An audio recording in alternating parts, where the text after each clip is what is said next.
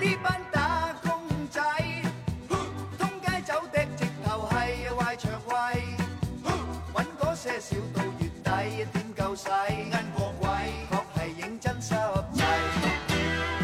没有两个人他的创作出来的作品是一模一样的。但反过来说，如果我去送快递，我今天不送了，明天换一个人来，他的工作效果是跟我一样的。在社会中的身份，它是可被替代的。我就像一个零件或者像一个工具一样，我要跟整个这个生产的这个流程兼容，我要打磨掉自己的个性。这种其实都是对个人的抹除吧。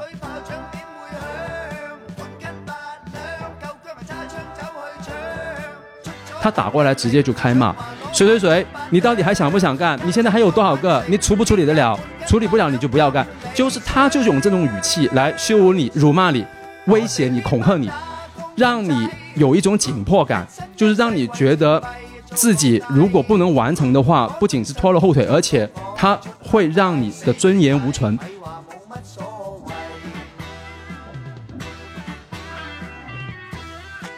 在这种情况下，你想偷懒、想慢、想少挣点钱，不存在让你少挣钱，不是你想不想挣钱，而是你不要拖这个劳效，你的劳效达不到平均水平，你就拖慢了这个站点的效率，就让这个站点的负责人他的绩效下降，他就会向你施压，让你去提高劳动效率。这种方式是很粗暴的，让你能够产生一种。对这种系统的服从，慢慢的就把人变成了这个程序的一部分。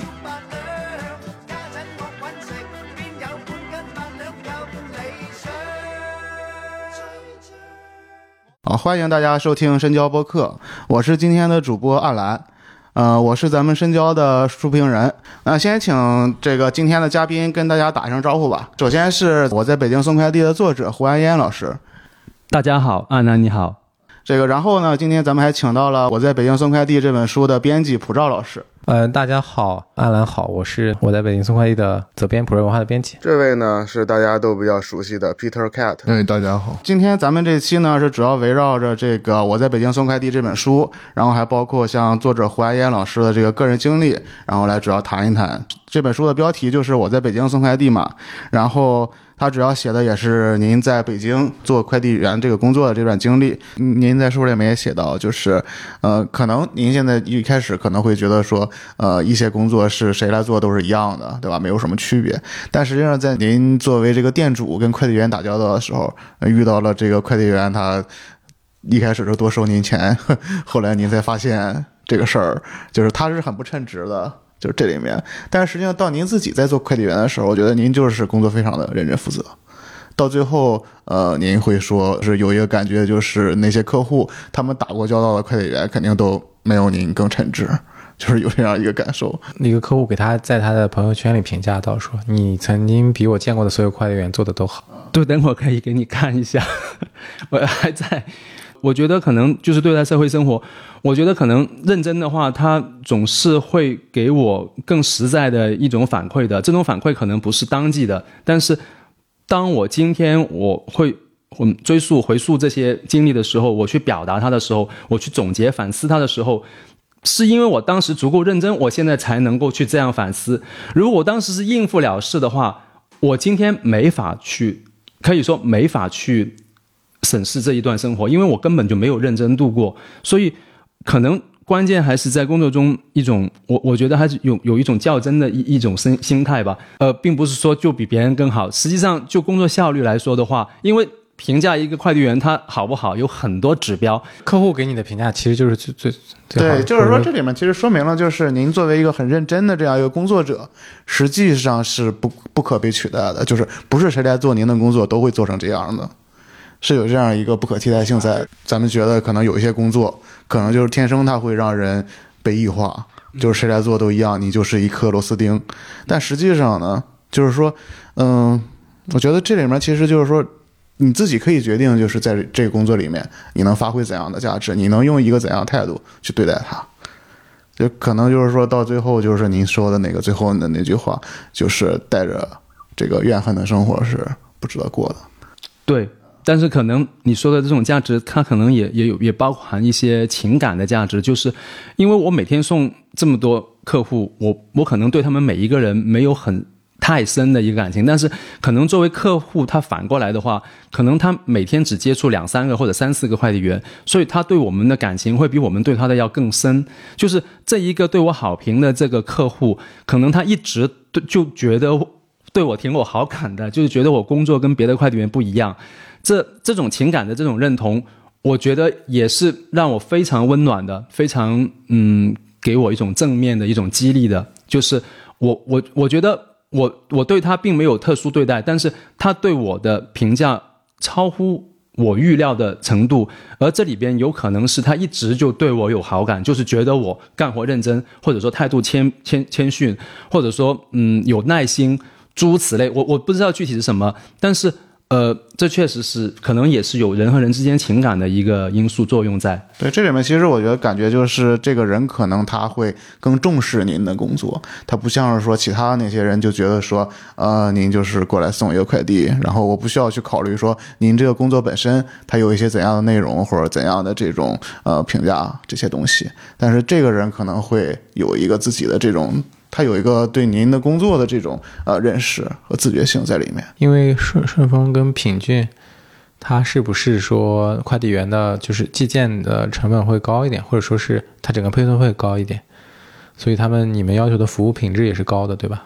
对，因为在品骏的话，我们是唯品会的一个配送的一个部门，所以我们的要求是送货是送到门，就是不能。不能随便的放这个快递柜啊，或者放驿站。然后顺丰就不用说了，它本来的要求就是高的，所以我们整个服务过程中会跟客户有更多面对面的一个接触，确实是比这个四通一达的快递员要更多的见到这个收件人。就但这个其实就是说他们的这个要求的这个服务标准跟您这实际的这个收入还是不是很成正比，对吧？比方说，嗯，尤其是在这个寄件方和收件方这一边，可能我们看到的就是一个件儿。二十多块钱，对吧？顺丰是二十三，对吧？然后就是说，但是到您这儿可能就是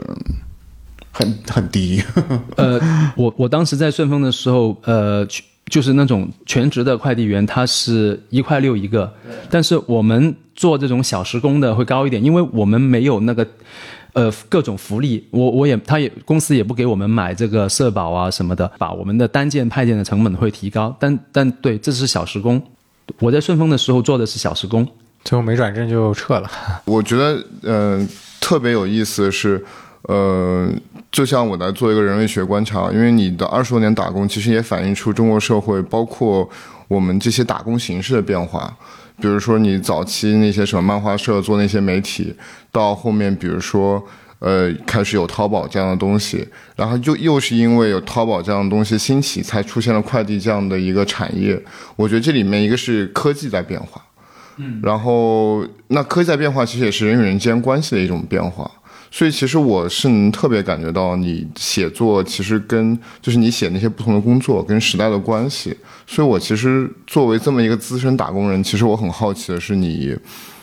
就是这种时代感。呃，我不知道你能不能聊一聊，就是包括它是怎么改变了你跟雇主之间的关系，包括你自己的那个感受是什么？这些方面可能没有太多的，我们很少从这个角度去想问题。就是对于这个产业的变化，就是电商那种新的形式啊、新的工种啊，呃，我可能这些想法不多。但是确实，在我年轻的时候，像简单劳动的话，报酬是比较低的。但是快递这个工作，它简单，但是它报酬还是不错的。就最起码我当时在平均的时候，我我工资七千块，然后左右，然后公司帮我们买这个五险，就它不需要任何的特殊技能，不需要你有什么积累的东西，在这样也不需要学历，就在这么什么都不需要的情况下，能够挣到这一个收入的话。在早年是没有这样的工作，确实，你愿意每天干十十二三个小时，你也找不到工作是有相对这么高的一个收入。所以，呃，我觉得总的来说，可能这个社会上面对于这种简单这种劳动，就我个人一个孤孤立的一个体验的话，确实有更多的机会让我们挣到钱。但是，我觉得我好奇的是说，呃，当然，我觉得这个讨论也许会太精英了，就是你会觉得。比如说这种科技化的方式，呃，反而使得这种剥削关系，就是你作为一个劳动者的这种剥削关系变得更赤裸了嘛。因为我读你的这个书的时候，我会有这个感觉，就是我会觉得，特别是跟第四章结合起来，我会觉得说你的工作越来越像一个老，就是螺丝钉，它越来越去除人的那个部分，你越来越像是一个。呃，纯粹就是一个计件计时的一个机器人，就是我不知道你自己，如果说，因为你其实你在写快递员，我觉得你写到你平均他们要等于说这个快递要解散了，然后你那个部分最后写到说，呃，你终于有充足的时间，以你自己想要的方式去跟客户发生关系，就是那其实是一个最有人味的那个部分嘛，所以我觉得。呃，我从你的阅读里面，其实就是已经看到了这种区别，对。但是我又再去又读到第四章，又联系到你早年那些工作，其实那个工作其实我觉得还是 挺有意思的，而可能就是我的看法，只是我的一些感受。好的，但早年的工作我挣不到什么钱，主要是就是在我去南宁开女装店之前做的所有工作，我的收入都是低于平均水平的，就是。这其实也是因为我不善于去，比如说跟我的这个老板去谈这个条件，然后比如有一段我在那个呃出版公司做这个美编的时候，呃，我有一段书里面没写的，就是我老板给我的工资当时是一千八，然后有一天他跟我说帮我涨到两千五，我没有跟他谈过，我。我还跟他谦虚一下，就是说，哦，呃，什么什么，就是说一些客套话。但是后来我才知道，那个是我当时的女友用拿了我的手机查到我老板的电话，然后他打电话去跟我老板谈的。而我在知道这件事情之后，我还不高兴，我就是觉得被侵犯了，就被冒犯了，这让我丢脸了。而我。这个事情发生的时候，我已经二十七岁了，就是应该是零六或零七，呃，零五或者零六年的事情，二十六或者二十七岁的事事情，呃，所以就是早年我整个处在一种非常晚熟、非常萌昧、非常幼稚、非常可笑的一种滑稽的一种一种像小丑一样的一种状态，然后那些工作并没有太多，我觉得价值上的认同，就是。那些工作大多数我都是不认同其价他们的价值的，相反倒是后来的简单劳动，我没有太多的反感。比如说我以前在这个公司里边画漫画或者做这种动漫的刊物或者影音刊物，我我对他们工作的方式里边的内容其实是有自己的判断喜恶的，而我并不喜欢。当然，可能按照我喜欢的话，没有市场，但可可能当然也也有我我没有找到一个解决方法，就是我自自己又认同我的这些工作内容，然后这个东西老板也认同，市场也认同，大家都一个满意的一个状态。我我没有找到能力、性格方方面面，还有运气都没有让我找到。但是当我做简单劳动的时候，呃，比如说理货工作。我是没有这种反感，当然我也累，我我有时候也也烦，也也累，然后也也脾气暴躁。但是对于工作内容，比如说我把一个货物从这边搬到那边，我不会认为这个搬是没有意义或者恶心的、肉麻的，是这个什么，就是不不包含一个价值判断。所以这对我来说反倒是一个放低了一个包袱，就是我不会有这方面的抵触情绪。然后至于刚才您说的那个，就是。因为这种系统的这种进化，把人，呃，塑造成一个像螺丝钉一样的一个条件反射的一个，就是像之前有一篇公号文章叫《困在系统里的人》，我我又读了那个文章，挺多人读的，就是通过这种系统的优化，让人成为一个这个进化系统里边的一个一个一个反射物，就是人怎么想问题，怎么做事情，怎么去反应，然后。它都是根据这个系统的设定去一步步的把人程序化、机械化，呃的这样的一个过程。这个体现实际上我我也有，但是可能我相对还是因为我已经比较老了，就 就是我干快递的时候已经四十左右了，就是我我相对没那么容易嗯变成一个程序了已经。但是这种对人的这种改造或者说异化，它是有很多鲜活的。一些事例的，比如我在顺丰的时候，我们每天五班货，我早班拉了货出来，在我派这个首班货的时候，中午比如说呃十二点是我早班货的一个截止时间，然后站点里边有一个负责管理的同事，他的职位是仓管，但实际上他不是真的管仓库，就是他管这种人员啊、人事这种工作的这种进度。他每天就他的工作就是盯着电脑，电脑上面我们几十个快递员每个人的工作进度，你你今天早上领了多少个货？比如你你领了八十个，然后到了这个截止时间前的半个小时，他就看，然后。他觉得你有可能处理不完的，他就打电话过来。比如说，我这一天早上领了八十个，到了十一点半的时候，我送了六十个，还有二十个没送的。他觉得剩下半小时你应该送不了，他就打电话过来。这种情况是经常的，可以说每个星期要接两三次以上的这种电话，每个人都在接，没有人能够接不到他的电话。他打过来直接就开骂，就是谁谁谁，你到底还想不想干？你现在还有多少个？你处不处理得了？处理不了你就不要干，就是他就是用这种语气来羞辱你、辱骂你、威胁你、恐吓你，让你有一种紧迫感，就是让你觉得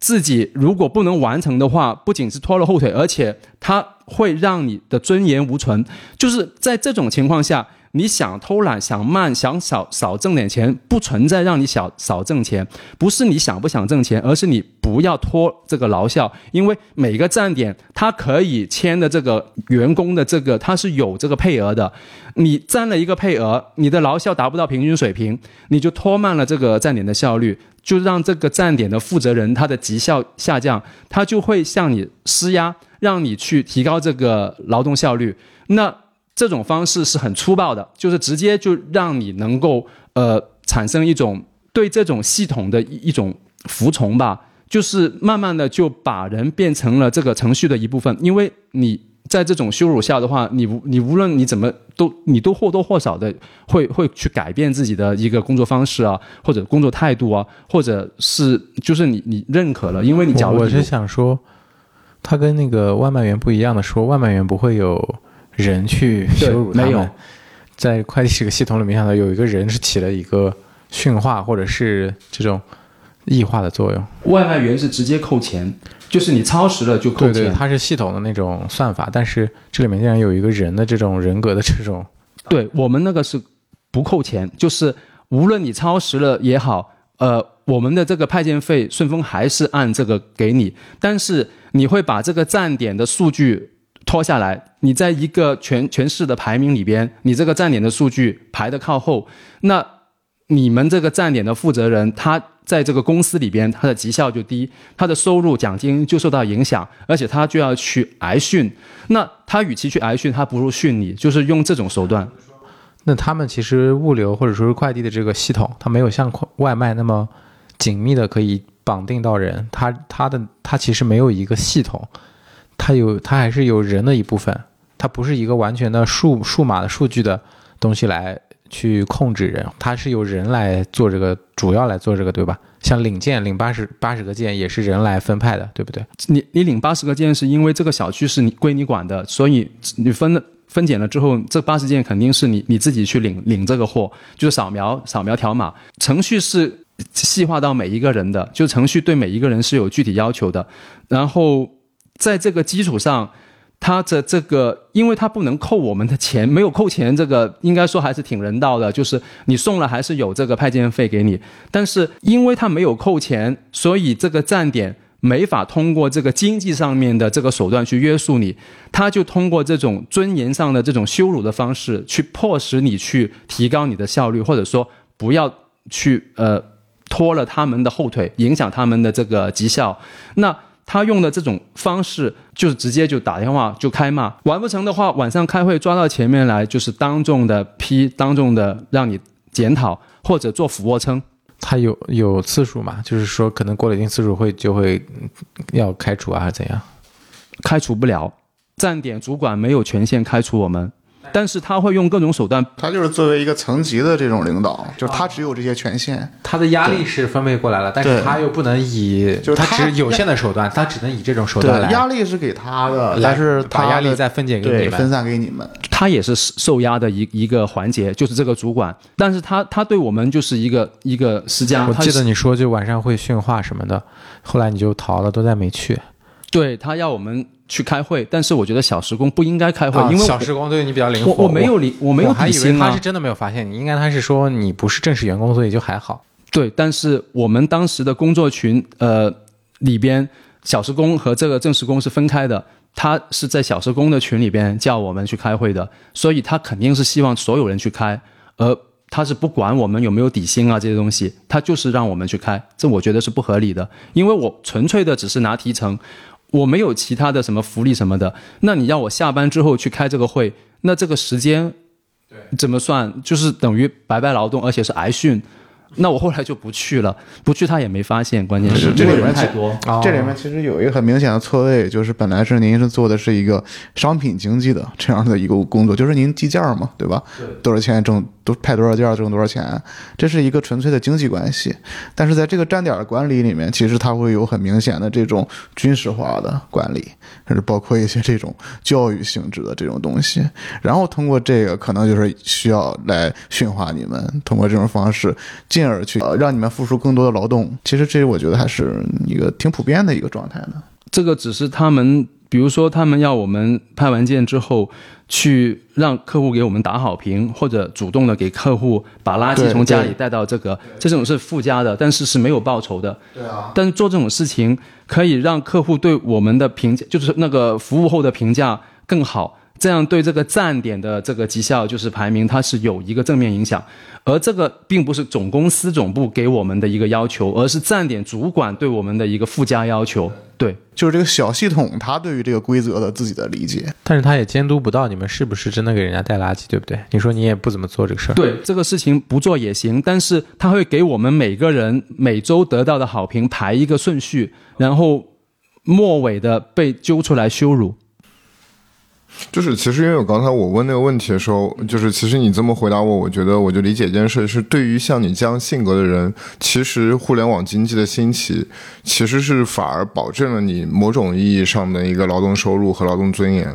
但是另一个方面，就是其实你刚刚说那个问题，我觉得就是，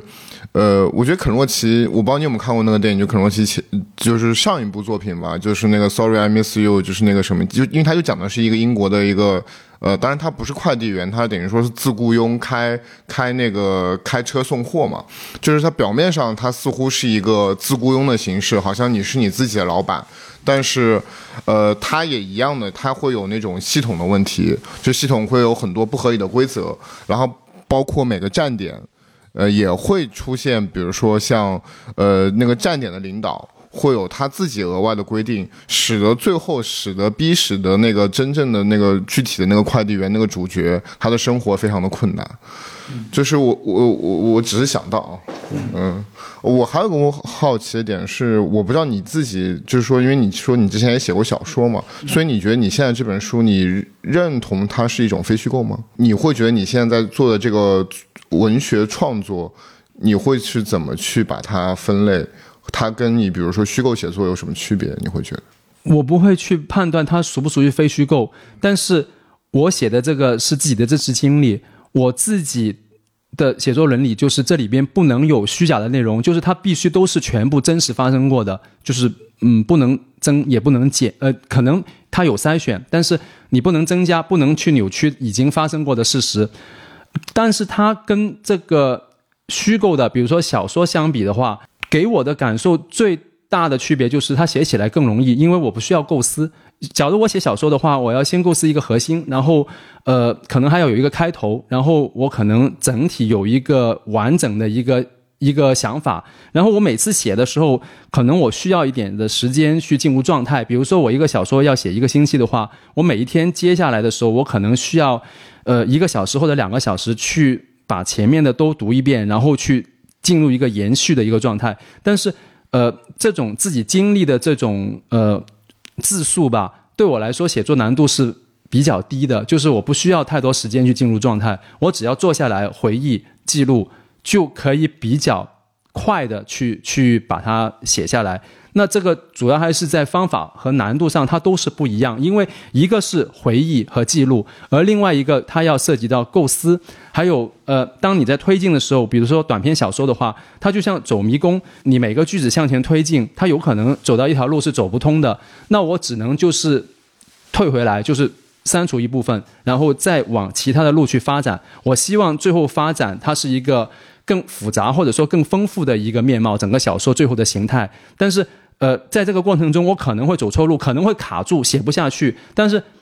写自己的工作经历不存在写不下去，因为我是按时间序，我没有用用任何技巧，我就是平铺直叙的一直按时间这样写下来，所有事情都是发生过，然后。这对我来说，主主要是写作上这种感受，就是难度上的方法上的这些差异。至于，呃，它是不是非虚构，我实际上也是最近几年我才听到非虚构的这个概念。我一开始觉得它是美国对这个图书上架的一个分类的一个方法，而不是写作者对自己写作的这个文类意识，它是一个上架的一个要求。其次就是我只要。去为这个文本里边内容的真实性去负责就行了。至于它符不符合所谓的非虚构的一个一个概念，或者说一个文体的各种要求，我我其实也不是很清楚。所以你其实日常你是你会去阅读那些所谓，因为当下其实非虚构在中国也是一件蛮热门的事情，你会去阅读那些非虚构的公众号，或者像非虚构的一些刊物或者那种纸质书吗？我是开始写了之后，人家推荐了我才去读，比如说读这个何伟，读这个李娟，就是我是后来去去读的。但是在我之前没有专门针对非虚构的阅读，因为我早年写小说的时候，觉得这个所谓的非虚构更像是记者的一种报道性质的，就是调调研啊，就是去体验。比如说何伟写的《寻路中国》，可能他在这段生活之前，他可能已经有一个。一个选题的一个意识，就是他已经有一定的主动性去过这样的生活，或者去这种体验，或者去这种地方，或者去把这类的素材记录下来，作为一个备用的一个写作的一个素材库。但是我是事后去写自己的经历，在我经历那些东西的时候，我不知道后来会写下来，我没有预料到会写，我我是没有做。不是完全没有做记录，但是我做记录的目的不是为了将来把它写下来，而纯粹就是日记而已，而且写的也不多。早年是完全没有写，在我开始写作后会有一些笔记，但是呃那些笔记是很简单的，就是连我做什么事情的动机都没有写，只是写了一个过程而已。所以我的这个写自己的这个经历的时候，我的素材、我的角度我就没有那么多了，就是。我只能通过回忆有限的去写，这个局限性非常大。我没有主观能动性，我不能像刘子超一样开着车去中亚，我没有这样的能力去写这样的东西，我没有这种技术上的能力，也没有这种经济上的能力。而我写的可能，因为非虚构，它里面其实有很多完全不同的，在我看来。有一些我觉得完全其实就是一种深度报道，有一些可能它又是一种自传性质、回忆录的性质，有一些其实采访性质的，就是我觉得跟跟新闻报道是没有区别的。所以你要说归到非虚构的话，我只能说我对它的真实性负责，但是它能不能属于非虚构，我都不是很清楚。那我的理解，实际上非虚构这个概念吧，它是真，它是跟那个虚构来的。就是 fiction 和 non-fiction，就实际上是呃有别于虚构的一个作品，但实际上虚构作品这个实际上涉及到一个翻译的问题，它实际上就是小说。然后呢，非虚构实际上就是非小说，实际上就相当于咱们更容易理解的纪实文学。那我读的很少，对，但是这个东西实际上纪实文学这个东西更多的它还是写的是他者。就是这个人，比方说游记，那么叫游记是这个纪实文学，是非虚构。他是写的是这个地方，对吧？他旅行的这个地方，或者说你像何伟的那种写作，他直接写的是异国的经验，他在异国看到的这些东西。我我读的很少，就是可能我早年的阅读集中还是在虚构方面的小说方面。对，所以感觉就是说，不光说您的阅读，包括说您的这个自己的写作，其实还是更多的是以您自己的这个体验为主。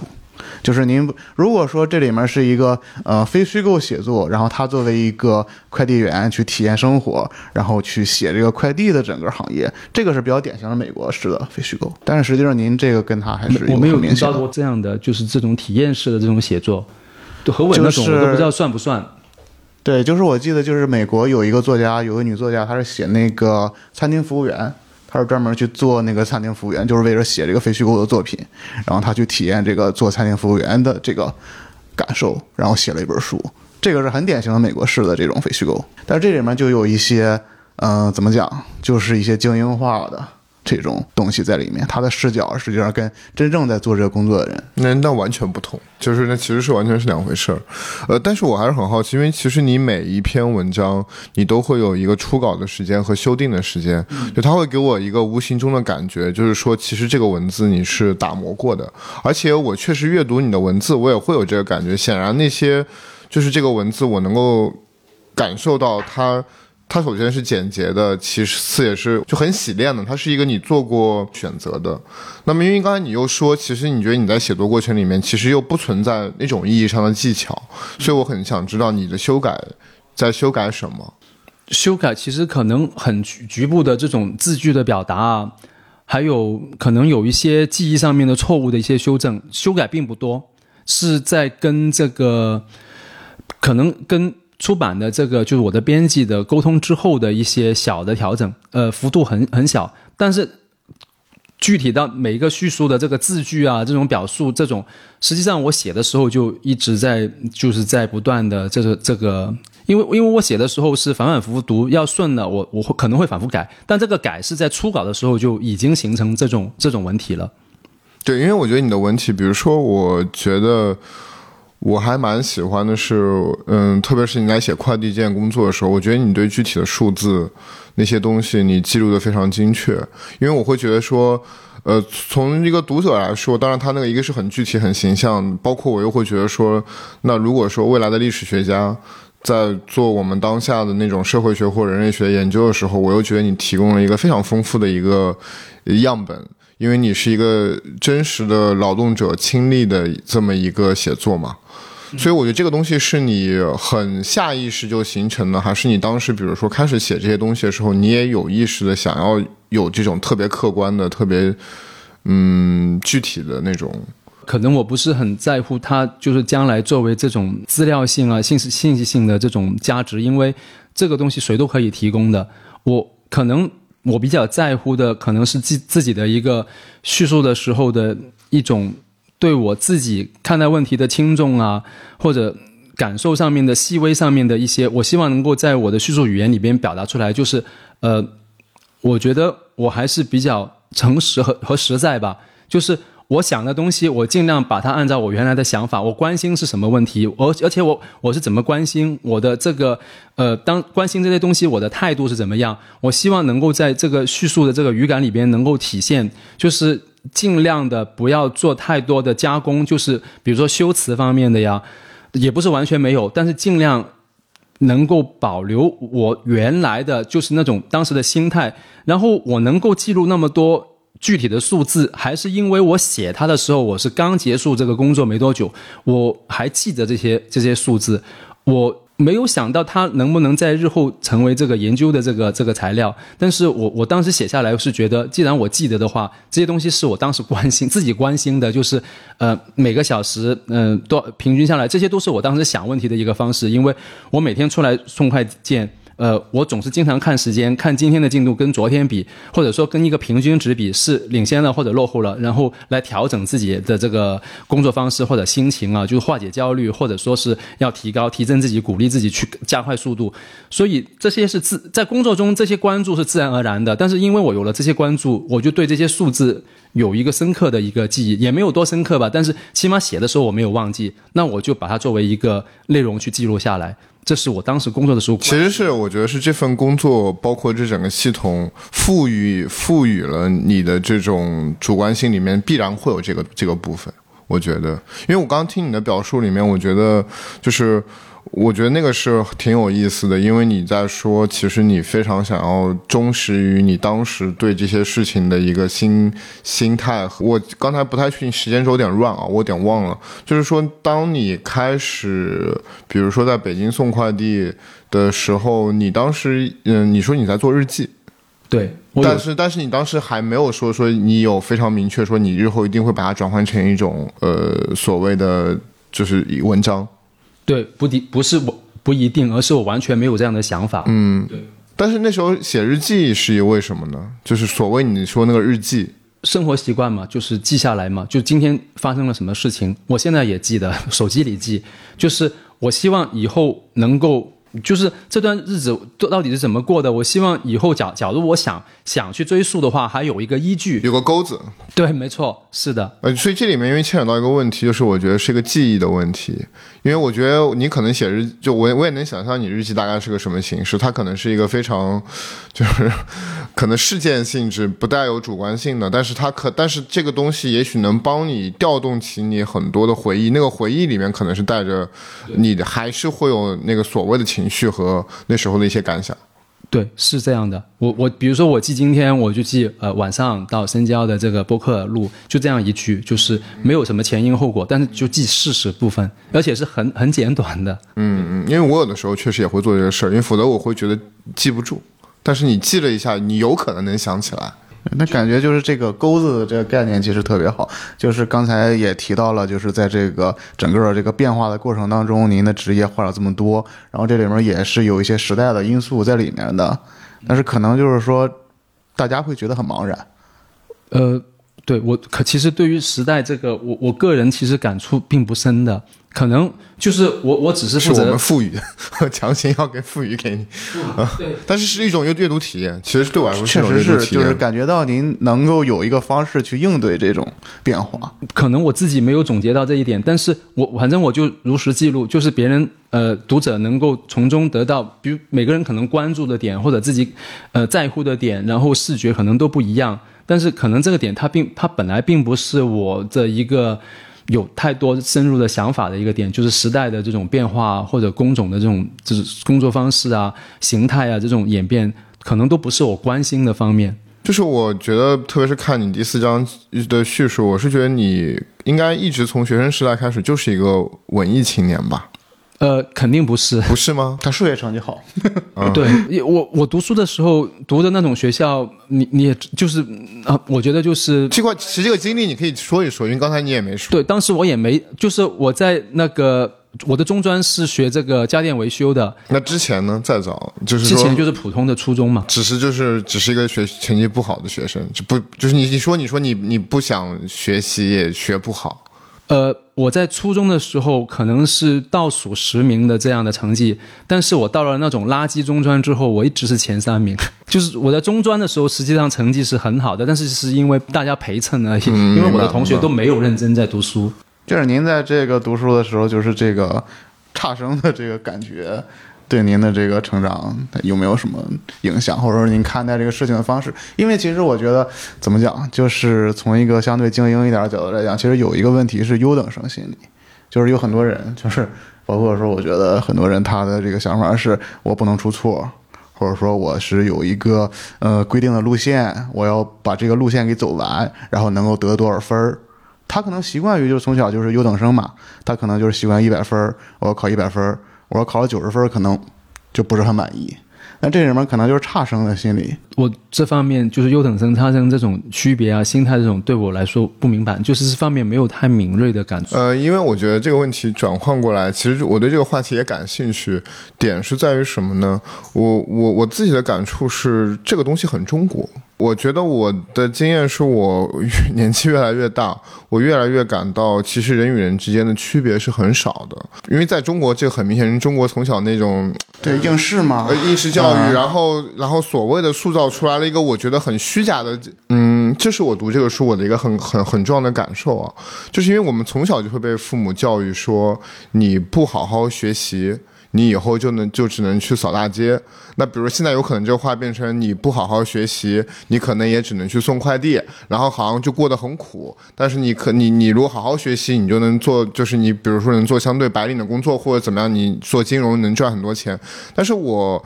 后面有个体验是什么？因为我觉得这东西很中国，一个是中国确实人口很多，然后它就是人为的用了一种。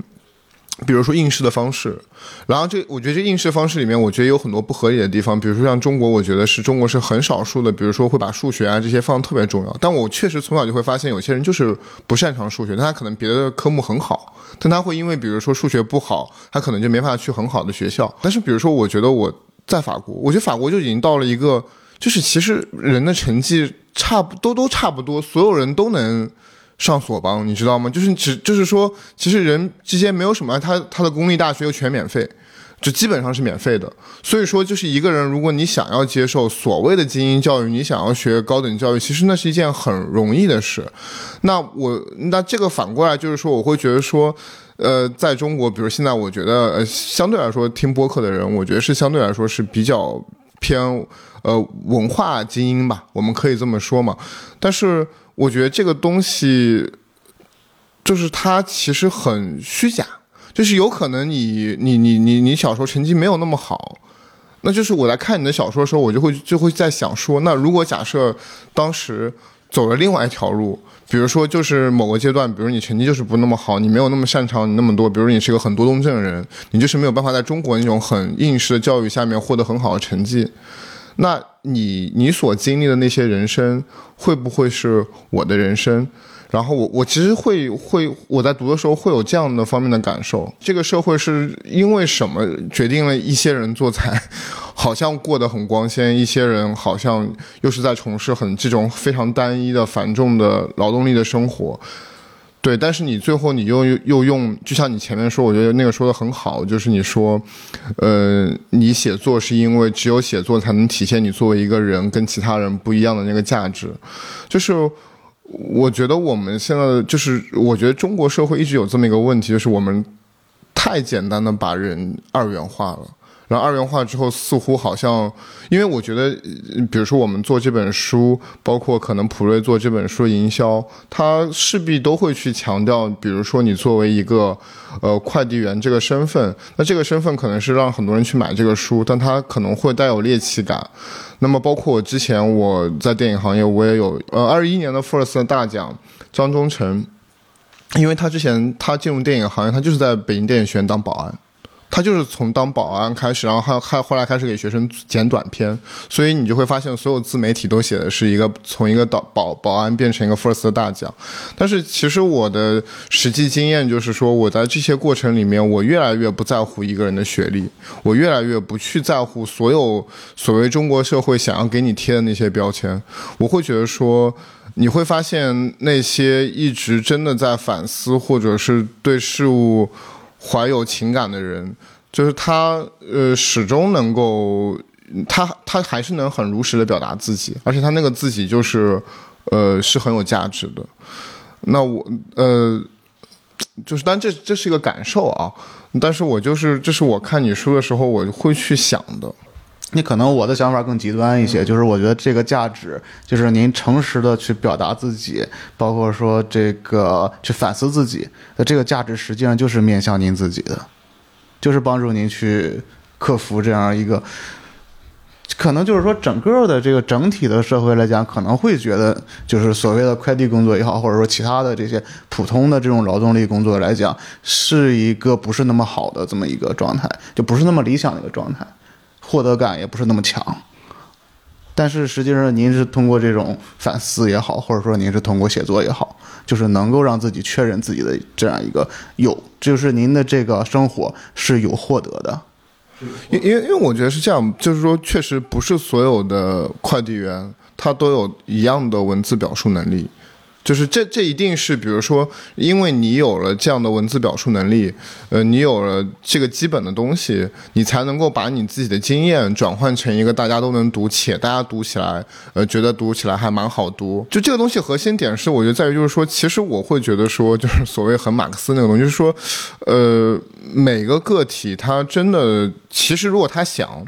我觉得他是有这个很忠实的表达权利的，但是我觉得大多数人放弃了这个权利。你同样，我觉得一个裁缝可以把自己做裁缝这件事情，可能也写得很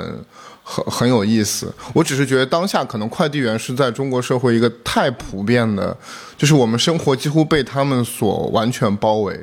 就我还要补充问你一个问题，就我很想，我好奇，就是据你的观察。你周围的快递员，他们的那种来自于哪些人群比较多？他们的各自那种教育背景啊，或者什么？因为现在经常很多人都说，其实快递员里面有很多大学生。对，但我我做的时候，呃，最起码我在顺丰的时候，他们呃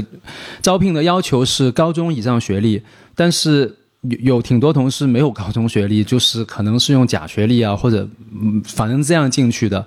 然后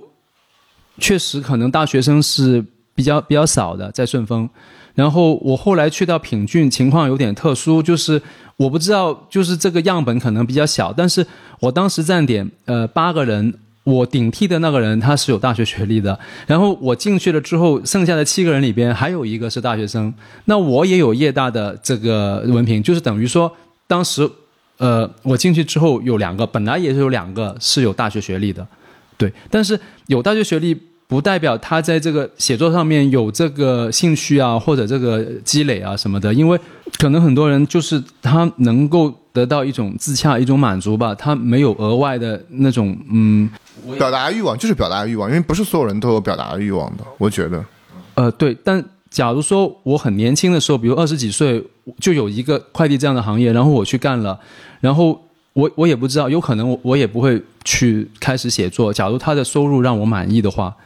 呃，确实是因为我我在这个物流行业总共只干了三十个月，在德邦干了十个月，在这个顺丰品骏加起来二十个月。但是我写作是从零九年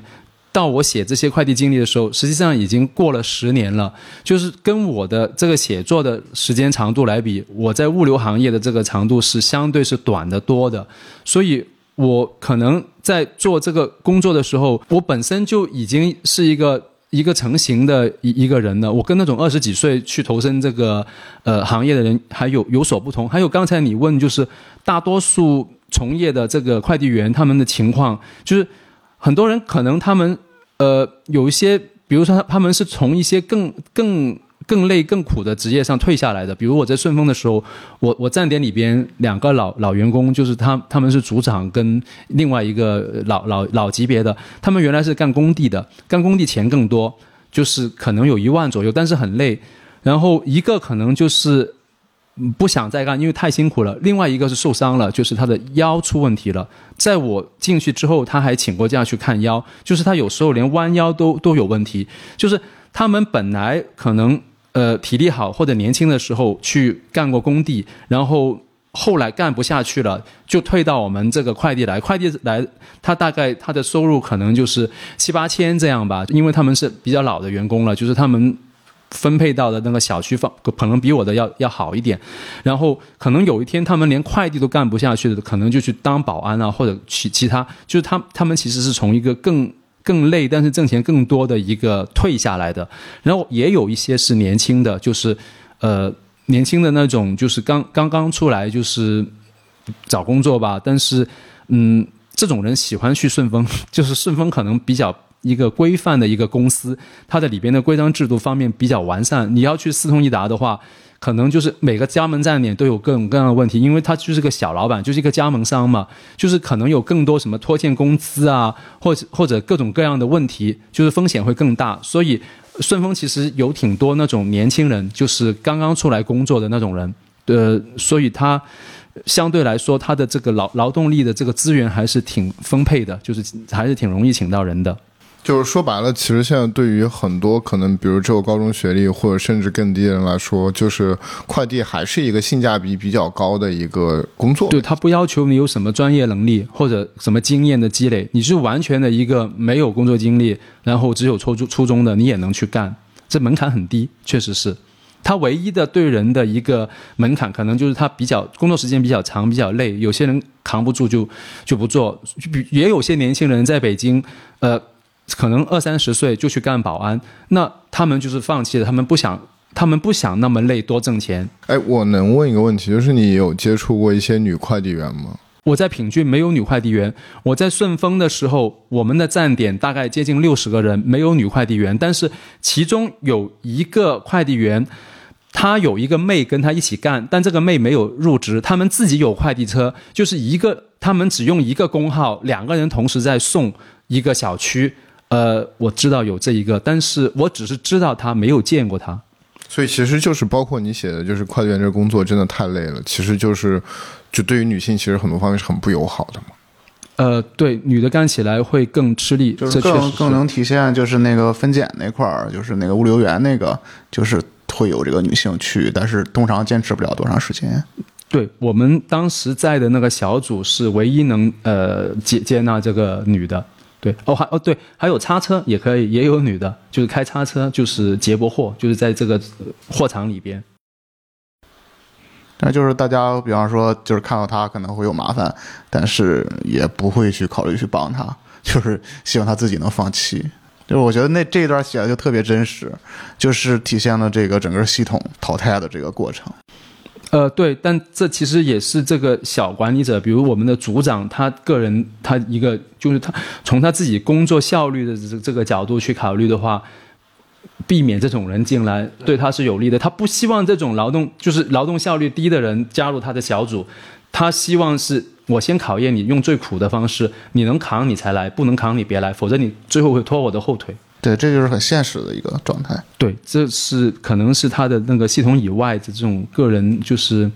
可能底层的管理者的一种自己的一种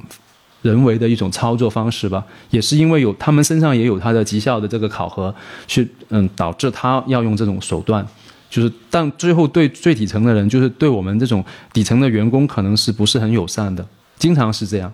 所以你疫情这三年你在做什么？就是你在做严肃的文学创作吗？我一直在写这个自己的这个自述，就是在普瑞文化签了的这本书出了之后，我在呃黑兰文学公号上面呃写连载，然后从另外一个角度，因为我这本书里边它的这个角度是关注于这个职业的这个内容，这个过程就是以这个职业为一个切入口，就写我的工作经历的，然后。呃，我后来在这个公号上面，从另一个角度，就是从我这个人为什么，就是从我一个呃初出茅庐，就是刚刚从校园踏出来，一个比较单纯的一个人，到我今天坐在这里的这一个人，整体的这个精神面貌，呃，或者说观念啊、价值啊，整个心态是怎么演变？我后来从这个侧重点写了一个连载，呃，十多万字吧，然后这个写的可能接近一年左右吧，然后。后来第三个是从写作者的角度，就是回顾自己从一开始写作到今天，整个认识啊，就对写作的呃意识啊，然后方方面面的这个可以说是一个发展吧，不要说进步，因为呃就是一个一一路发展过来的一个回顾。我我这一最后的这一个是写给跟我一样有志于写作的人，就是因为我刚开始写作的时候，其实有很多东西也挺挺迷茫的，就是。呃，没有什么参考，就是也也想不明白。然后我现在作为过来人，我写这个既是一个对自己的一个一个回顾和反思，一个总结。然后其次，我也希望它成为一种传承，就是后来的写作者他可以了解到我刚开始写作的时候，我当时是怎么想的，我的情况是怎么样，而我是怎么面对这些问题，怎么去反馈这种呃。我面前的那种处境，我去怎么做出反应，然后我是怎么一步一步的往前发展的，就是呃，也是一个角度，就是从普瑞文化出的这本书，从职业的角度，然后第二个连载是从我个人成长的角度，我怎么变成今天的我，从我刚刚开始作为一个单纯像白纸一样的状态，从学校踏入到社会到今天的一个过程。第三个是从我。写作的这个角度，我怎么从一开始写作，我的心态，我对写作的认识，我后来在阅读、在写作、在交流中得到的这种启发的这个过程，这是算算是我一个三部曲的一个第三个系列，然后。就是说，这三年多我一直在写自己的经历，只不过是切入的角度不一样。然后，但是这一个整体的这个写作方向吧，就是这种经历，就是这种自述的这种非虚构的这种内容，已经接近结束了。就是今年内肯定会结束了。然后接下来我会回到小说方向，因为我在这种个人的经历、这种回顾反思啊，这种这种自述里边。我没没有办法主动去创造这个素材，因为这些东西都是已经发生过的，就它已经固定了，它的量就是这么多。我觉得差不多把我想，我觉得有价值的角度，我把它兑现或者说实践的七七八八了。接下来我在这个方向已经没有什么想要去表达的内容了，所以我想，在今年内这个结束了之后，回到这个虚构文学的方向。呃，在那边我可能还有一些没有兑现的一些进取心吧。就是我写作了这么多年，我希望我有一个作品拿出来，它是能够代表我，成为我一个代表作。就是说，提到我这个人，我希望有一个作品，它能够代表我。这个作品它必须是有一定分量、有一定难度和它的一个复杂性在里边的，不是一个简单的文本。我现在可能心目中是希望有一个这样有一份有一点分量的一个作品。这是我接下来一个追求的一个方向，就是虚构写作方向。哦，我还有个问题，就是因为你打工，其实你在中国很多不同的城市都生活过嘛，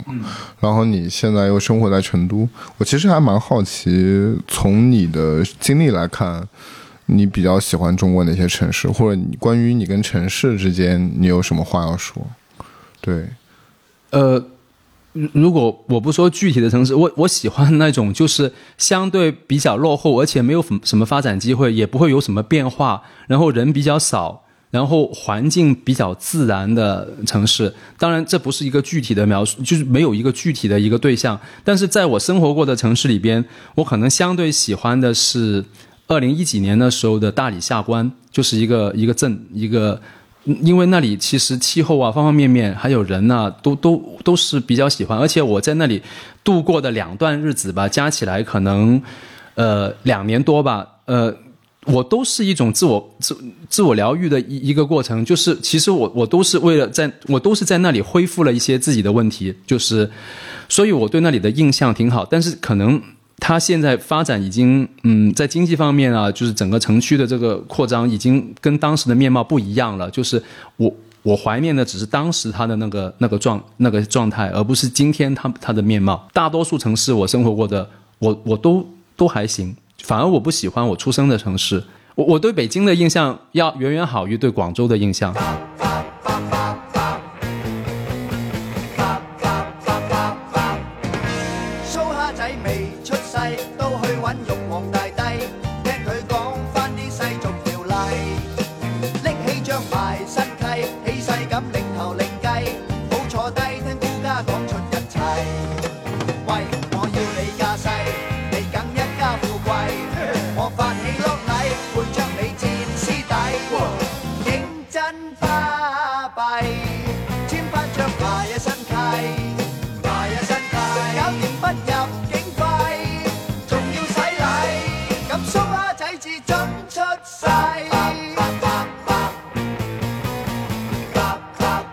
我去南宁开女装店是跟我父母借了两万块，然后我的合伙人他也有两万块，我们就是四万块作为一个起步。对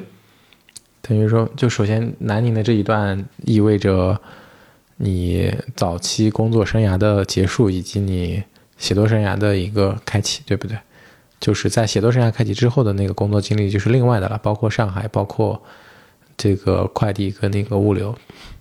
在零七到零九南宁这段经历是我人生中的分水岭，就是之前之后是完全不同的。然后零九年我开始写作，然后书里边讲到的我在上海自行车店、在德德邦上的夜班分拣理货，然后在北京送快递的这些，都是在零九年之后的。就是实际上，呃，是在我经过了人生的，就是我觉得是一个转折点之后的这些工作经历。我觉得这块儿就是看您写那个在物流公司的那段经历，我觉得印象还挺深的。就是您之前有谈到，就是您的父母对您的期许，就是呃这块儿是对社会有用，这种相对来讲会比较的那个正能量一些，然后会顺应一些比较大的规则。但我在读那段经历的时候，就感觉您实际上是有一个很明确的这种自觉性，就是您会感觉到，就是这样繁重的工作，包括它的这个规则，实际上是不合理的。对，我觉得这个还是您比较就是有自己的反思的这一部分。呃，反思其实是工作形态啊，就是说你不再是讨好型人格了。，对，呃，我一直都是，现在都是。但是哦，但是你在反思中会会批判自己这一方面，就是会有您是习惯，就是可能是就是早年的这个定型，对吧？您会就是说一开始他还是有一个讨好型人格在的，但是后来您会意识到这个事儿是不对的。你说就是换工作的原因变了，就不再是因为主要是性格决定了你要逃逃开，那后期的换工作都是大概有什么比较典型的原因呢？没有什么典型的原因，但是每次都有具体的原因，有一些涉及隐私，实际上书里边我我没写，因为其实也不需要。但是呃，零九年之后，就是呃，从我去了云南，然后做这个物业，然后跳到了呃转到了这个烘焙店里边当学徒，然后我选择去上海去找工作。这中间有有隐私的原因的部分，就是不方便公公开的。然后去了上海之后，呃，我干了一年，然后从一个新员工变成了一个老员工，我因为我的老板跟我其他同事，他们之间的相处是比较冲突的。那我慢慢的，因为我成为一个老员工，就慢慢夹在中间，就是两头不讨好了。然后双方对都开始对我有要求，就是希望我站在他们那边，帮我向另一边边去施压或者争取。那我觉得我扛不下去，或者我觉得当时我们店的那个情况，以我的能力和我的性格，我没法再帮我这个老板他解决他眼前的这个困境，也没法让我的同事继续跟我相处好，所以我就辞了。这这确实也是一个性格的原因。然后辞了之后，我回去云南之后，呃，当时有一个旧同事，他想跟我合伙做生意，但是这一次直接回到云南下关之后没有做成。本来想做一个呃，就是那种进口零食店，他在广州给我发货，我在那边卖。但是因为发现这个下关那个经济，它已经开始有一些发展了，然后做这个生意的成本比我们预料的高，而且我也没有找到特别合适的一个铺面。那我后来就放弃了，就改为摆地摊，然后摆了一段时间之后。我有一个以前在下关烘焙店的一个同事，他因为结婚，他要到宾川县的宾居镇去开一个自己开一个烘焙店，就是创业。但是他希望我跟他分担这个风险，就是合租一个店面，我做我的东西，他做他的东西，但是我们共同租一个店面。就因为有这个机会，我又去了这个冰居镇去开这个小吃店。但是小吃店也是因为开始的时候筹备想的不够深入，就是没有考虑到到了冬天之后我怎么转营。我的生意没有什么起色，就是干了半年，它一直都是那样，甚至可能还往因为天气降温了之后，还往冷饮冷饮方面还往差的方向发展。就是我觉得当时干下去的话，可能达不到我原来的预期。就是我希望把这个店做到能够请一个小工给他开工资，他他的是去看这个店，我可以抽出空来去写写作或者看书。但是我后来发现这个可能实现不了。你那个书里有一个那个表，你有看到那张？他讲了他在压货店每天要做什么，从几点到几点，嗯对对那个定的时间表挺死的，应该是没有什么写作的空间的。对，对，一个人开没有人帮你的，话也不行，但是你又没办法，经济规模达不到去雇一个人，对，就是没法解放自己，每天要工作十几小毕竟它还是一个时，镇子啊，对吧？它是滨居镇嘛，一个小镇，对吧？人口有限，人口有限，挺虽然偏僻的。但你就说是，哎，哦，他那边是成本还好，但是就是经济规模不行。对，就是没有这么大的市场，但是他投入也很小。就我记得就投了一万多块就把店开起来了，包包括采购各种东西啊，还有装修那些但。其实他是因为也影响你的写作，所以你其实没办法长久的做那个。另外就是你没有在冬天转型，转不了，当时就是已经开始入冬了，我发现我转不了，然后再加上我之前就是本来说跟我合开这个进口零食店的这个同事继续在游说我，让我回去跟他创业，所以我当时就被他说动了，就回了广州去注册了个公司，然后去做这个汽车香水类的一个网店。当然，我们我们这只是第一步。我们当时想的就是先注册公司，然后注册品牌，然后先是代工，然后再自己设计，最后自己生产，就是一步步来。但是说他说的那些呃发展的这个这个道路，这这条路，我发现实际要实现起来，我们的条件可能嗯不是那么现实，就是我觉得不太可能达到。就是我们资金也好，经验也好，甚至是对电商，因为到了这个二零一六年的时候，电商已经不像早前的那么，就是你随便做做就能挣到钱。那时候已经呃那个网店的这个流量成本已经很高了，就是像我们这种做这种大卖场上面的这种没有品牌的批发货的这种，是很难得到这个展现和流量的，就是。挺难做的，而且在做的过程中有很多工作的处理，我我并不是很喜欢那种合作方式，所以我就后来想离开，然后后来也离开了，就离开了之后，因为我没有钱了，就赶紧去德邦那里，呃，就是做这个夜班分拣，因为这个工作是不需要面试的，就是你只要报名就行了，你今天去报名，晚上就去施工，三天后就入职办手续。但是这个信息是你是也是五八同城，我现在不是不能百分百记得清楚，但是应该是五八同城上找到的，就是低端工作还是五八同城比较靠谱，就简单工作。当时就是就马上缺钱，然后就是说赶紧去网上看看这个工作，对吧？你是之前就知道有这个什么物流员的这种工作在吗？不是，因为我做网店的时候，我每天晚上是负责发货的，我跟那个快递员对接，每天晚上就是他来收货，然后我我我我把东西打包发发货给他，在这个沟通中，呃，他给了我一个启发，就是呃，快递好像挺容易做的，好像也挣钱，就是我，所以我我选择去做这个物流，是因为我跟他之前的那个做网店的时候，每天跟他打交道，然后我想到哦，可以，我我不想干了，但是接下来干什么？我想，哎，可以干快递，所以我就去干了，就是也没有深思熟虑，但是我觉得这可行，就是就是这样就去干，而且找这个工作对我来说难度不大，就是我的之前的工作呃履历啊，还有我的学历那些。我我因为我没有在一个方向专业方向里边有什么累积，所以我找不到这种比较。以我的年龄三十好几，我要是不能独当一面的话，做一个学徒是绝对不可能进入任何新行业的。那我老的行业早就，比如说我二十几的时候，我做过这个刊物美编，但是这个时候刊物已经没有了，就是二零一六年的时候已经没有书报摊了，已经这个已经完全消失了，这就是几乎完全消失了这个行当。那我能选择的就相当有限。那在这个情况下，加加再加上我我的性格，我不想去去面试啊，去去争取啊，或者什么，就是我我选择这个工作，它是不需要面试的，就大家去报名，报了名试工试工，对，直接试工。就好多人坚说坚持不了两天就就跑了，对因为那个太累了，太累了，因为你干好像干几天，他体重就会掉，对吧？呃，不是几天，可能两三个月这样吧，就会有一个大幅度的一个下降能。想到，对对对，确实，因为我是编辑嘛，但是书里面有很多细节它是没有写的。刚才聊到的，就是我突然想到说，是从一个事情怎么跳到另一个事情，原来还是有一些我以前不曾了解或者书里没有的这种细节，还挺有意思的。对，就是反正零九年之后，我换每次换工作还是有具体的理由的你。说你做快递的这个点，其实让我想起你写作的这个点转折点挺像的，就是说你之前已经对快递有一个认知了，就是你看这些人，你快递员合作方嘛，就你变成了你的合作方他所做的岗位，结果结果有更多的更真实的体验，就像咱们现在很多读者说。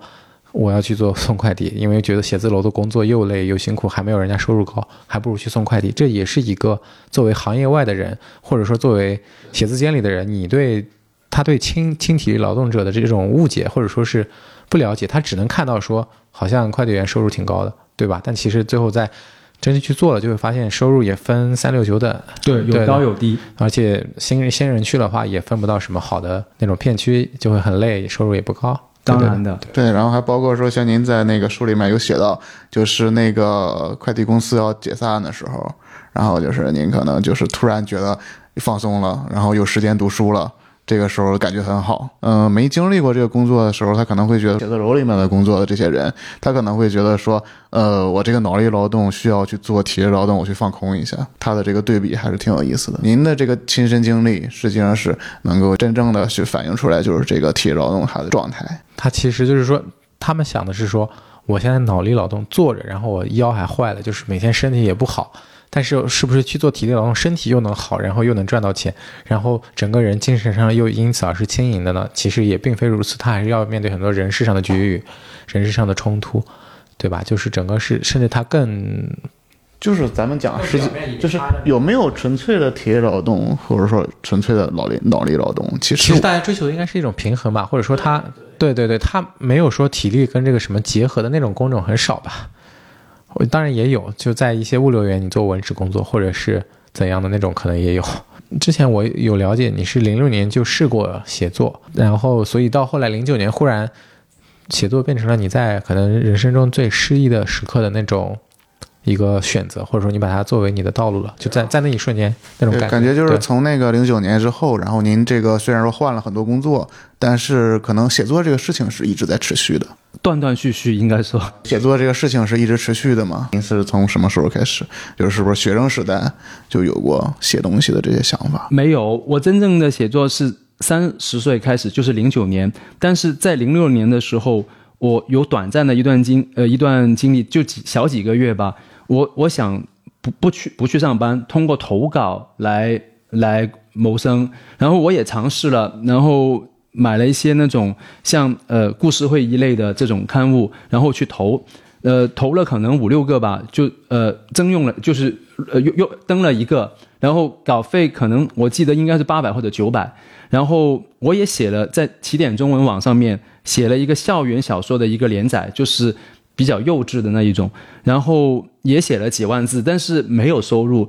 所以我后来发现此路不通，这就就断了。但是这一段经历，我不把它看作我写作的起点，因为它不是我一个个人写作。我当时是希望通过这个来谋生，所以我完全就是去呃把这个刊物买回来，然后看它上面登的东西，然后我去分析它需要什么，然后我照着这个样板去写，然后这我觉得它是没有一个自我表达的，它只是一个纯粹的一个作为工作的一个一个写作。然后在这之前，我为什么会想到？要通过这种方式不去上班，而是而是做这种呢？因为我原来在这之前我在的那个出版公司里边上班的时候，因为我们是小公司，总共都不到十个人，然后后来因为人员流动啊这种，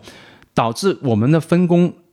变得越来越模糊，就是每个人都要做很多工种的事情。然后我本来是个美编，然后老板也叫我呃写一些，比如说呃音乐啊、唱片啊和这个电影的这个评论，就是。做一些文编的工作，然后我做了，然后我发现没有难度，就是我一做，老板也没有什么意见，就说好的，那就那我觉得这个东西既然这么容易做，我我为什么我还要跟你做呢？我自己做不好吗？所以我而且我也我对那些东西，他让我写的那些东西我也不感兴趣，所以我后来就想就自己出来，呃，去尝试这个以这个投稿的方式去看看能不能谋生，但是这都不是我后来。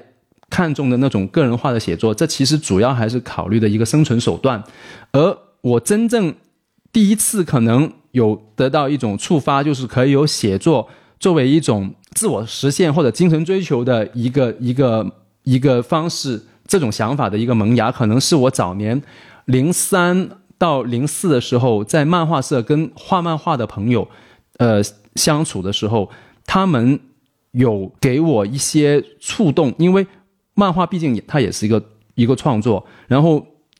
画漫画的那些人，就是我的那些朋友，他们也会看各种各样的书，然后听各种各样的音乐，看电影，就是它也是一个文艺类的一个东西。然后在那个时候，我可能就已经产生了，就是说，创作是比这种现实生活更崇高、更有价值的一个东西。我我当时就可能已经有一种朦胧的一种想法，就是在现实中的工作。呃，或者是现实交往，呃，或者社会经历这些，它相对来说，它是人不得不做的事情，就是它没有太多深刻的一些价值，也没有一个个人性的一个嗯抒发啊或者表达啊的一个这个作用存在，而只有创作是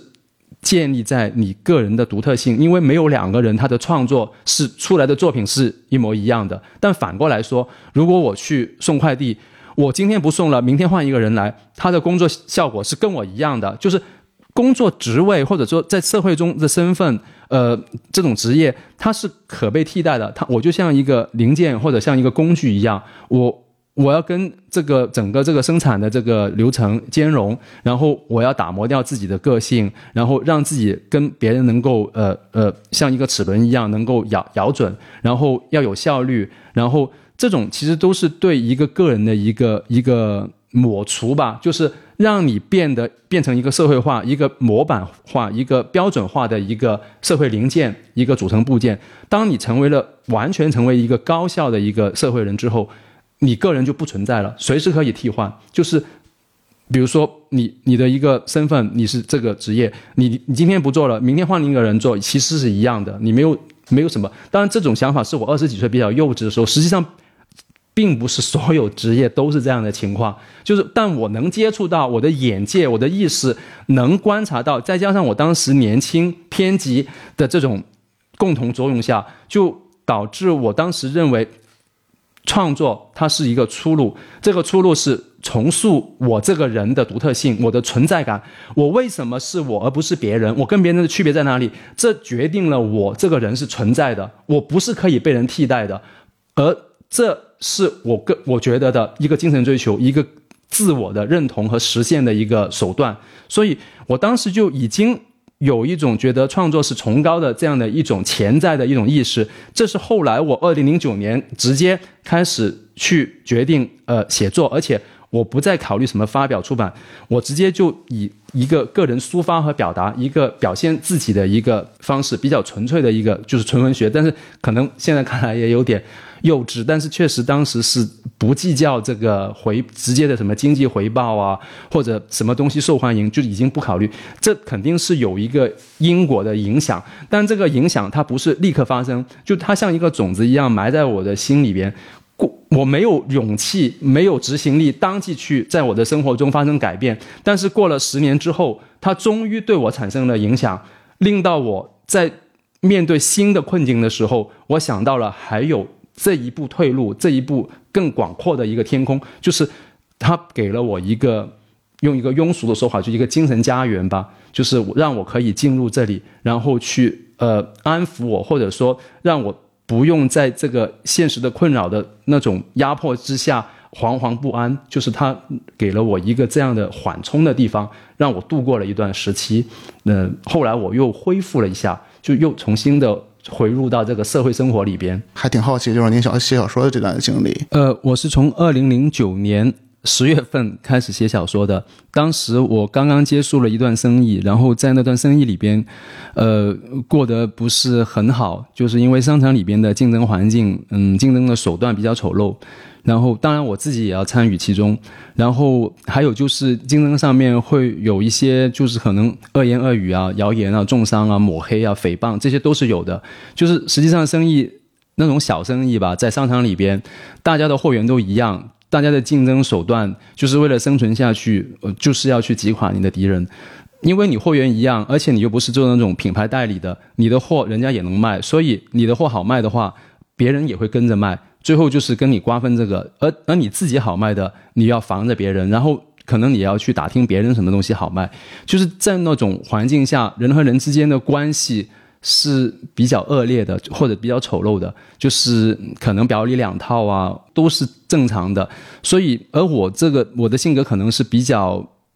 在乎别人对我的评价和看法，就是别人对我的这种污蔑啊，对我的伤害，我觉得挺挺大，刺激挺大的。所以我后来就是扛不下去，就是呃干了两年多之后就离开了，就跟我的合伙人拆伙，就离开了之后。呃，我的整个精神状态就不太好，然后也没有去工作，而且我当时应该比较厌世的，就是因为我自己可能觉得受了伤吧，但确实也受了伤。然后我可能当时对于这个嗯社会啊，就是持比较反感、一个厌恶、一个逃避的一个心态，然后可能有一定的这种动机的这个推动吧。就开始就是没有去工作，就可以说关在房门里边，呃，去阅读、去写作，然后当然，呃，为了写作也上网去文学论坛上面去跟人交流，然后这是我最开始的一个写作的一个状态，呃，而我一开始写作的时候，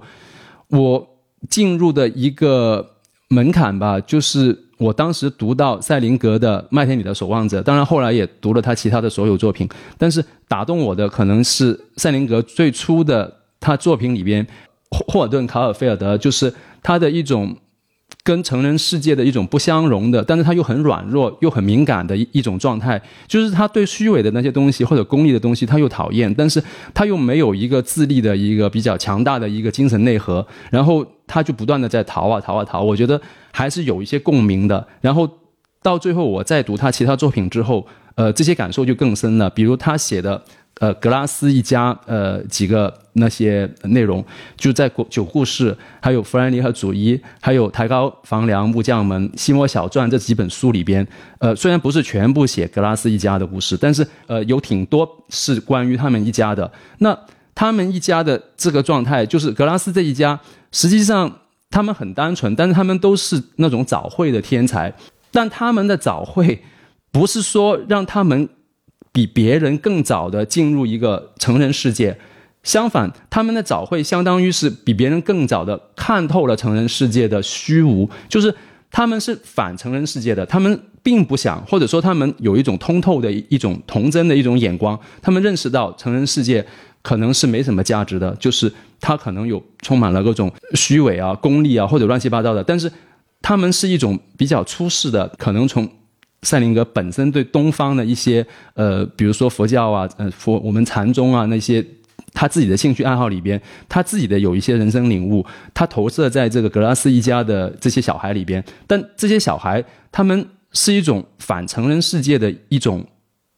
早慧的天才，但是因为他们本身既敏感又软弱，所以他们的结果。比如说，他们的大哥西摩就是自杀的，然后二哥的话相对入世一点，就是巴蒂，就是大多数故事的一个一一个第一人称的这讲述者，他相对来说还好一点，因为他要负责讲这些故事。然后他们几个弟妹，呃，大多数都是在一种比较敏感、脆弱、伤痛、厌世呃的状态中的，我觉得。挺有共鸣的，就是，所以我一开始是怀着对赛林格的这种喜爱，然后作为我写作的一个入门阶段的一个模仿的对象，就是我一开始我写的时候，零九年的时候我已经三十岁了，对我来说，呃，我没有时间太多的去试错，所以我就选择我最打动我的一个作家，他确实是我能理解，然后我我很喜欢，然后我就模仿他写这种现实。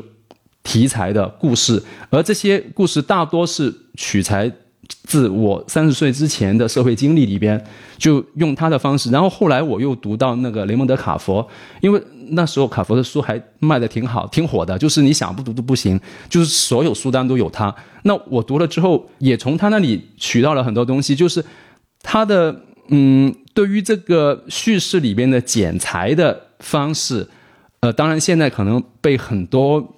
就是被被很多人借鉴，就是其实已经成为一个入门的一一个技巧一样。但是我当时读到，我觉得挺新奇的，就是他的剪裁挺狠的。比如说，我记得他有一个故事，他写一个男人在自己家的院子里卖家具，但是他没写这个人遭遇了什么。然后有两个年轻的情侣去跟他讲价，呃，去他买，然后他的状态就是一种好像。他的生活已经完全被摧毁了，然后跟这两个买家吧，就是美国，他们会有时候会把自己的东西放在门口当二手这样卖，电影里也经常看到这种场景。然后你不知道他经历了什么，他可能是破产，可能是生意失败，可能是离婚，可能是出轨，反正他有可能遭遇各种各样的一种生活上面的挫挫折，或者说一种伤痛，他肯定是处在一种非正正常的状态的，就是他有一定的歇斯底里，但是他又表现的有。比较绅士风度，然后跟两个年轻人谈笑，就是好像一切正常，但是实际上我们都知道是不正常的，因为他在把他的所有家当出卖，然后他整个的说话的方式，跟讨价还价的方方式，都表现他有一定的精精神的异常存在，而我们不知道发生了什么。我我就觉得这其实，嗯，这种对小说应该把什么写出来，而保留留白什么东西，这是能获得一种。让这种效果最大化的一种震撼，它它这是一种技巧，确实是一种技巧，但是是一种，在当时我刚开始写作不到一年的时候，我读到这样的东西，我觉得。有挺大的启发的，就是关于怎么去在小说里边留白，不是说我有这些经历，我全部把它讲出来。我在每一件事情里边的前因后果，我的同事怎么想，我的老板怎么想，我怎么想，然后我怎么做，动机是什么，然后呃，当每一件事情发生的时候，我做的选择，我的感受啊想法，并不是这样，而是应该去保留，去把什么东西不想，就像海明威说的，就是他的冰山理论。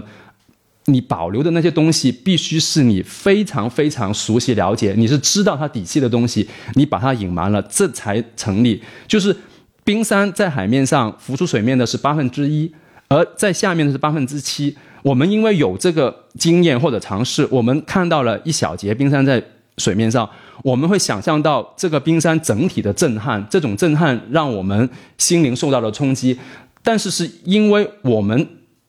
跟这个作者都知道海面下面的那个山体是那么庞大、那么坚固，这个效果才能成立。假如你只有一小节浮在上面，这种留白就是可以说是撒谎，或者说是一种呃没有根的一种嗯空的一种形式，可以说是弄虚作假。可能这个表达不太好，但是是比较稚嫩，就是一种取巧吧，就是纯取巧。所以，呃，对我来说，在我最初的阶段，就是通过这一些相对容易入门、容易得到启发的写现实故事，而且是短篇的这个故事的作家，就是获得了这个经验启发，然后我第一阶段的小说就是在这种模仿啊、借鉴的过程中进行的，然后大概维持了三年左右，然后因为工作的缘故就中断了，然后后来是是什。么工作啊？那个那一段是我先写了一年多吧，呃，不到两年，然后因为钱快 用光了，那我就开了个网店卖女装，因为我之前对在南宁做女装，我那合伙人他可以带我去拿货，告诉我什么东西能卖。那我想我我在开网店的话，我也不需要跟客人打交道，那我哪怕是社恐的话，就是我不想跟人打交道，但也没关系，我只是做网店。二零一一年的时候，淘宝网并不是像现在这么普及，就成为生活一个离不开的一个东西。当时还是有一点的新鲜感在的，所以我还算是比较早进入的，就是做这个女装网店。但是我可能还是性格方面，就是当时精神状态不好，所以导致我跟快递打交道，跟这个货源的这个打交道都遇到很多挫折，就是都都在书里写了对吧？就是都在四书里章都在，都在书里括南宁的女装那一段，对其实是一个写作的前奏。我觉得大家可能都会比较好奇这本书的这个成书的过程。呃，我这边是先看到您之前是有在读库上发表过一篇我在北京拍快件啊，当时为什么会选择就是考虑要写这样一个文章呢？是因为之前我写的一个呃日记性质的一个在德邦上夜班分拣的自述的经历的一个文本，然后发在这个豆瓣上之后，关注的人很多，就是嗯得到的比我预料的要要热烈的多的反馈，然后在那之后就有呃副本制作，就是一个。关注写作的一个艺术团体，实际上主主创就两个人，他们呃联系我，然后问就是问到我的情况，然后鼓励我，就是其实他们建议我继续在这方面写作，他们认为我写的这个东西有意义，认为我应该继续写下去。然后实际上我在北京派快件这个文本，最初是他们邀请我写的，然后为什么写这个送快递，也是在他们问了我的工作经历之后，他们觉得这一段特别适合写，就是选也是他们选，然后邀请也是他们邀请，然后写好之后。他们是印成这个小册子，然后在一个小小圈子的范围里里边传阅，就是受众可能都是大多数是在这个呃文化艺术方面的从业的，比如说呃编辑啊，呃画画的啊，就是这种文艺的一个小圈子里边传阅。我写了这个之后，他们印出来了之后，后来被读库的编辑读到了，然后就要了这一篇稿，最后就发在了这个读库的二幺零三这一期上面。对哎，我我有点好奇，就是你们两个这两个版本是没有修改的，对吧？它是完全照着挪上去的。呃，对，在读库上发表的那个版本就是原始的版本，没有修改过。对我，我作为书的编辑，其实这一个细节还不太清楚。对，还还有一个我比较好奇的就是，因为当时咱们叫什么？我在北京派快件，但但在派快件之前的前身是叫派件，这是不是一个广东话，或者是怎样的选择？我我因为我们脑子里第一反应，我是北方人，他第一反应就是送快递，我们不知道他叫派快件，但是我知道派快件是普通话里也可以这么说，但它好像是一个次选的说法。但在你们去就是广州的这个团队做这个，他会叫派件。附件两个编辑，一个呃冯俊华确实是广东的，对对，但但是这个派件这个名字是彭建斌想的，他是湖南的，可能在南方都有这个叫法，就是送快递可以说派快件。然后这个题目不是我自己取的，是这个文本写好了之后，呃，我们共同商量的，最后取用的就是呃彭建斌提议的这个派件，因为觉得它简洁，越简单，实际上它涵盖的面就越大。就是我们没有加更多定语啊，这种去去缩缩减它的那个具体针对性的这个范围。那当时这两个，首先是小册子，然后还有那个在读库上发的那个文章，这两个当时的反馈怎么样？会一个我觉得是相对来讲更熟悉写作，然后另一个可能读库它相对来讲更贴近大众一些。那这两个反馈有没有什么不同？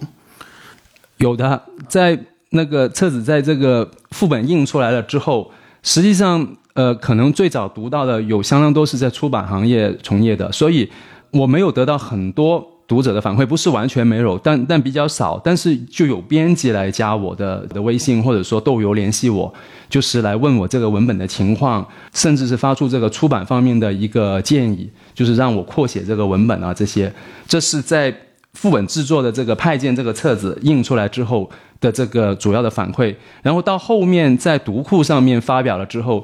得到的更多就是这个读者的反馈了，但这个反馈它不是直接给我的，不是直接联系我，就是在豆瓣上面，我在豆瓣上面能看到。对，那那那普照老师，您是怎么做到这个选题的？等于说这一系列跟跟工作相关的纪实性散文，我是到第三篇在上海打工的回忆的时候，才注意到说啊，原来这个作者在写的是有文学性的文文字，他是也从中能看出他的写作素养，就觉得啊，这原来是一个工作的即时性的三篇文章，它放在一起好像就是一个书的感觉，以及它本身的，这种文文章的质素是很对的，它就是可以成书的那种水准，它并不是一个豆瓣上某个人发了一个跟自己相关的生活的记录，它是一个写作者的写作，我可以这么去定义它。我其实有点感觉有点晚，因为前两篇你看都发了一年多了，我才注意到这个啊，所以我是觉得有点。我也不知道，可能也比较巧，我问的晚，但是最后是我来可以有幸做这个书的，呃，编辑。对，那胡老师，您是为什么会选择就是说跟他们来合作这个？呃，我觉得普照联系我的时候，他的这个准备功夫还是做得足的，可能也因为他晚吧。但之前联系过我的编辑，他们提的这个方案有些是我超出我的能力，就直接把呃送快递这一篇扩写到一本书的篇幅，对我来说，我尝试了，我也扩写了，就是还有一个版本就永远不会面试的。但是我当时确实扩写了，但是因为我的这个精力素材不足以。支撑到一个这么长的一个文本，所以我可能加入了很多就对工作这个内容方式的一个说明啊、解释啊，还有对这个行业普遍的一些情况的一些介绍啊，就这些东西，我觉得它价值不是很大，因为我不是想写一个快递到工作到底是怎么样的一个内幕或者说一个说明，因为这种东西我觉得没有必要让让一个亲历者来说明，就是实际上谁都可以写这种东西，你只要去采访、去了解、去打听就行了，所以。我我尝试了这个写了之后，我没有发给对方的这位编辑，就是我自己读了之后，我当时的女友现在的妻子，她也是写作的，还有我们还有私下有一些写作的朋友，就是可能反馈不是太好，就是都觉得这更像是一个记者的角度去写，但我并不是记者，我只是一个样本而已，我的经历其实是有限的，我不能代表其他快递员，更不能去概括行业，哪怕我是。一个从业者，但是我只是个人角度，所以我为了扩写这个篇幅而而加进去的这些内容，我觉得不是很成熟，应该说有可能，呃，角度也好，我的表述也好，可能都超出了我的能力，就是我在做我能力以外的事，所以这一个就后来就不了了之了。然后还有另外一些编辑，就是他们没有具体的一个策划的一个方案，他们加了我之后，就是表达。对我的呃这个支持鼓励，然后希望我提出一个策划的方案，但是我只是个写作者，我不是个策划编辑。他问我有什么想法构思一本书，我回答不了，我不知道怎么回答，就是我不知道怎么把它呈现。然后还有一个编辑，他他建议我就是像有一个公号叫夜行实录的，就是加入虚构的内容，写一些就是吸引人的情节，半真实半虚构这样。这这个方案就是我，我觉得我不太接受这种方式，可能我觉得是一种猎奇的一种比较，嗯，我我不太喜欢的一种形式。所以到后来就是轮到普照他来联系我，他整个想法、整个构思，呃，虽然他当时还没有完整的一个很固定或者很成熟的，但是他的提议，我我觉得是可行的，而且我自己是认同，我是觉得嗯可可以的，所以最后就。一步一步的跟他谈，呃，这个书整体，他告诉我整体是怎么去构思，就他告诉我的是这个书的整体，而我作为写作者，我不会从一个书的整体去想这些内容，我想的只是每一篇我要怎么写，从哪个角度，呃，其实主要这些写作还是。指向我自身，就是我写这些东西，我本来是没有发表或者出版的这个机会的，但是我写就是为了，因为我自己想写一个自我表达。每一篇可能都有具体的原因，比如说上海这一篇，可能我更关注的是在在这段这段经历里边，我跟我的老板之间的一些关系，他给我曾经造成的困扰，我希望把它重塑一遍，呃，重新去理解一遍，从他的角度，从我的角度，从同事的角度，就是把它梳理一遍，成为一个。记忆，就像拍了一张照片，把它记录下来。以后我看回这个文本，我就更清楚我在这一年里边发生了什么事情，就是在上海的这段经历。而如果我不写的话，过了五年、十年，可能我就记忆就很很虚无缥缈了，就是可能已经淡忘了。那这段经历就像白过了一样。就是我我每一篇其实都都是有一个怀念，就是一个把它纪念下来的一个一个目的，这是其中一个目的。因为已经组成了三段，就是北京快递，然后广东的夜班分拣，还有上海的自行车车店。就北上广它本身有一个代表性，然后三份工作经历都是比较简单的一个劳动。一般来说，从事这个这些简单劳动的从业者，可能大多数并不具有这个文字表达的能力，或者说他也没有这个兴趣爱好，也没有时间去让他们投入在这方面，他们不会以文字去表达。那普照他肯定了，就是这种。内容的存在，它有一定的独特性，就是它应该说不是常见的东西，相对是罕见，不是完全没有，但它相相对罕见。然后他提出的整体的一个构想，关于这本书上夜班的那一篇文本发在豆瓣之后，有一个公号的一个编辑，他付费转载这一个这一篇文章，然后就加了微信，然后在这个时候他就邀请我参加一个。打工话题方面的一个播客，然后因为当时我完全没有参加过播客，我没有经验，不知道怎么拒绝。就是我觉得他很热情，然后他说的东西，我觉得也确实有价值。那他让我去参加这个播客，我就去参加了。这个播客的内容是关于打工的，然后我我为了做准备，我就拟了一个草稿，就是等于发言稿，但是它只其实只是一个概括而已。然后我就。准备了这个草稿去录那个播客的时候，但因为我很紧张，而且这个当时他们没有给提纲，我只是说了一个大概的一个话题，所以因为这个对方主持人的这个话题引导啊各方面就说乱了，就是对最后说出来的内容跟我准备的内容是错位的，就是他我我可能有时候因为紧张说的东西都不是我准备的那些东西，为了这个。打工的这个播客准备的这个叫做《工作与自由》的这个发言稿吧，我就改了一下，就是修理顺了一遍，然后发到了这个豆豆瓣上。然后普照认为这个可以作为这本书的一个整体性的一个基础，然后在这个基础上去组织各一篇的内容，让它形成一个统一的整体。这就是他作为编。策划编辑的一个工作，他他的专业方向就他告诉我的这个想法。当我听到之后，我觉得这是成型的，这是可行的，而且是我能力范围内，而且我有有兴趣，我认可这种这种这种构思的方式。所以最后我就跟他一步步的就谈这个，然后讨论了之后，然后我就把原来已经有的三篇北上广的这三篇去修订和扩写，然后后来。在在这之后又补了一篇我早前的早年的工作经历，因为我不是一踏入社会就就干这三份工作，实际上这三份工作之前我已经干过十几份工作。我为了补充让别人知道在这之前我经历过什么，就是做打过什么工，做过什么，就一个社会经历，我补了最后的那一篇章。我刚刚说的那个工作与自由的那一篇讲话稿，就作为一个整书的一个整体性，然后出最后放在这个后记里边。呃，作为一个压轴，然后形成了这本书现在的这个面貌。嗯，行，那就希望这个呃胡老师能够在未来的这个生活和写作当中，能够继续去寻找，然后找到自己的这个答案。呃，谢谢，谢谢，谢谢安。好，谢谢，谢谢胡老师，然后谢谢普照啊，来做我们这期节目。好，谢谢安兰啊。几许有共享荣华，善伴水滴不分差，无知井里蛙，遥望天星格，